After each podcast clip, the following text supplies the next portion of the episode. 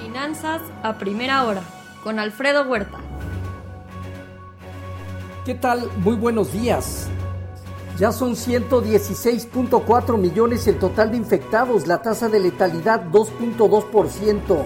Ayer sumaron 480 mil nuevos casos en el mundo y en Estados Unidos fueron 86 mil. También ya eh, se han aplicado 281 millones de dosis en el mundo. Israel con el mayor avance 97% para alcanzar el control del 70% de la población a mediados de abril. Estados Unidos lo tiene hasta ahora al ritmo actual en septiembre. Probable votación este fin de semana en el Senado sobre el paquete de estímulos. La Unión Europea inicia la revisión de la vacuna rusa Sputnik. El regulador de Reino Unido inicia una investigación sobre Apple por sospecha de comportamiento anticompetitivo. Aumenta las tensiones entre la Unión Europea y Reino Unido al extender exenciones temporales de las reglas sobre el comercio a través del Mar de Irlanda. Bruselas considera poder tomar acciones legales. Los fondos de cobertura se aprovechan del momento de la reflación y la volatilidad en el movimiento de los bonos del Tesoro. Asimismo, también Banxico subastó 750 millones de dólares ayer de la línea de swap sin embargo, solo asignó 150 millones, equivalente al 20%, a un tipo de cambio promedio de 20,66 a 84 días y una tasa de interés del 0.33%.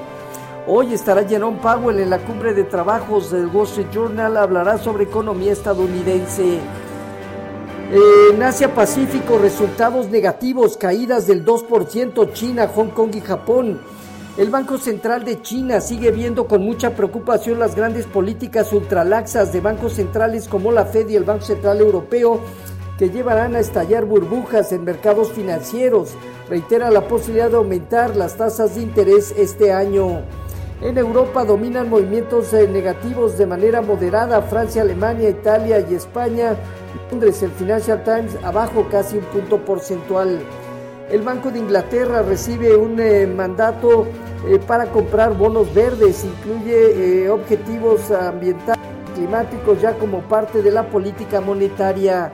En divisas, hoy, un índice de dólar que presenta avance del 0.3%, el euro opera arriba de 1.20, negativo 0.2%, y la libra en 1.39.4, abajo 0.1%.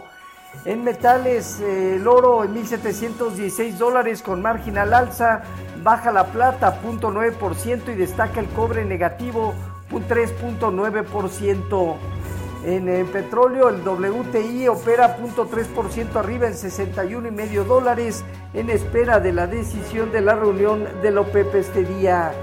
En cuanto a la jornada de ayer, eh, en Estados Unidos se dieron cierres negativos de las bolsas con un dólar que terminó al alza y una presión también al alza en el rendimiento de la curva de los bonos del tesoro.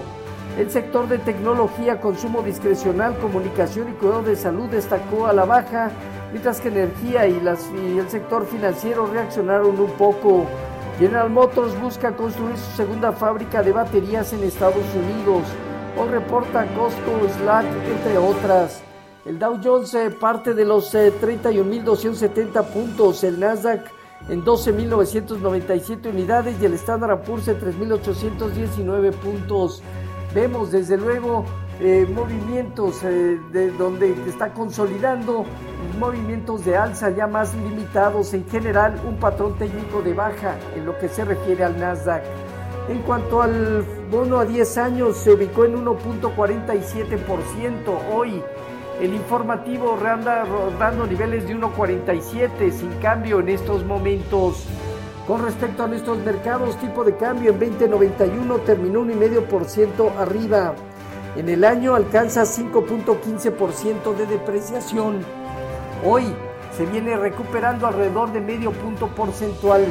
Bajo las condiciones actuales se opera consolidando con cierta presión al alza por un patrón técnico eh, que mantiene una formación técnica de alza en ese aspecto. Niveles de 21.10 se vuelven relevantes en la parte inferior 20.65 a 20.55 como zona importante. En cuanto al fondeo diario, papel ornamental y bancario en 4.07, la TIA 28 días en 4.28.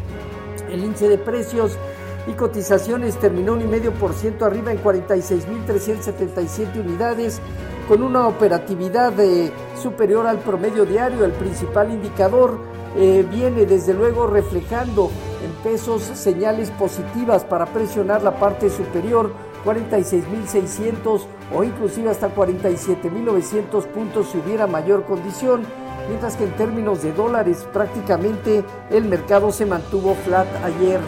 En cuanto eh, a la tasa riesgo país de México en 212 puntos, de acuerdo a Monex, eh, el promedio de ventas al cuarto trimestre generó un aumento del 2.9% y un flujo operativo del 11.3%. El 83% de las empresas terminó en línea o mejor a lo esperado, el 17% por debajo de lo esperado y algunas empresas con reportes muy positivos, Peñoles, Grupo México, Lab, Bruma y Cemex. La Suprema Corte eh, rectifica a América Móvil como agente económico preponderante en telecomunicaciones. En el informe trimestral de inflación, Banjico estima un PIB promedio 2021 en 4.8% una creación promedio de empleos de 410 mil plazas con una inflación del 3.6%, un tipo de cambio en 2030 y un déficit en cuenta corriente marginalmente abajo 0.1%. Hoy solicitudes por seguro de desempleo, revisión de la productividad al cuarto trimestre, órdenes de fábrica, la reunión de la PEP y discurso de Jerome Powell. En México no hay información económica relevante. Los eh, futuros se mantienen alrededor del 0.2.3% negativo. Dow Jones, Standard Poor's y Nasdaq. Tipo de cambio operando en 20.84 a la venta, 9 centavos de apreciación del 0.4% y el bono a 10 años operando en Estados Unidos en niveles de 1.46. Así, finanzas a primera hora con lo más importante hasta el momento.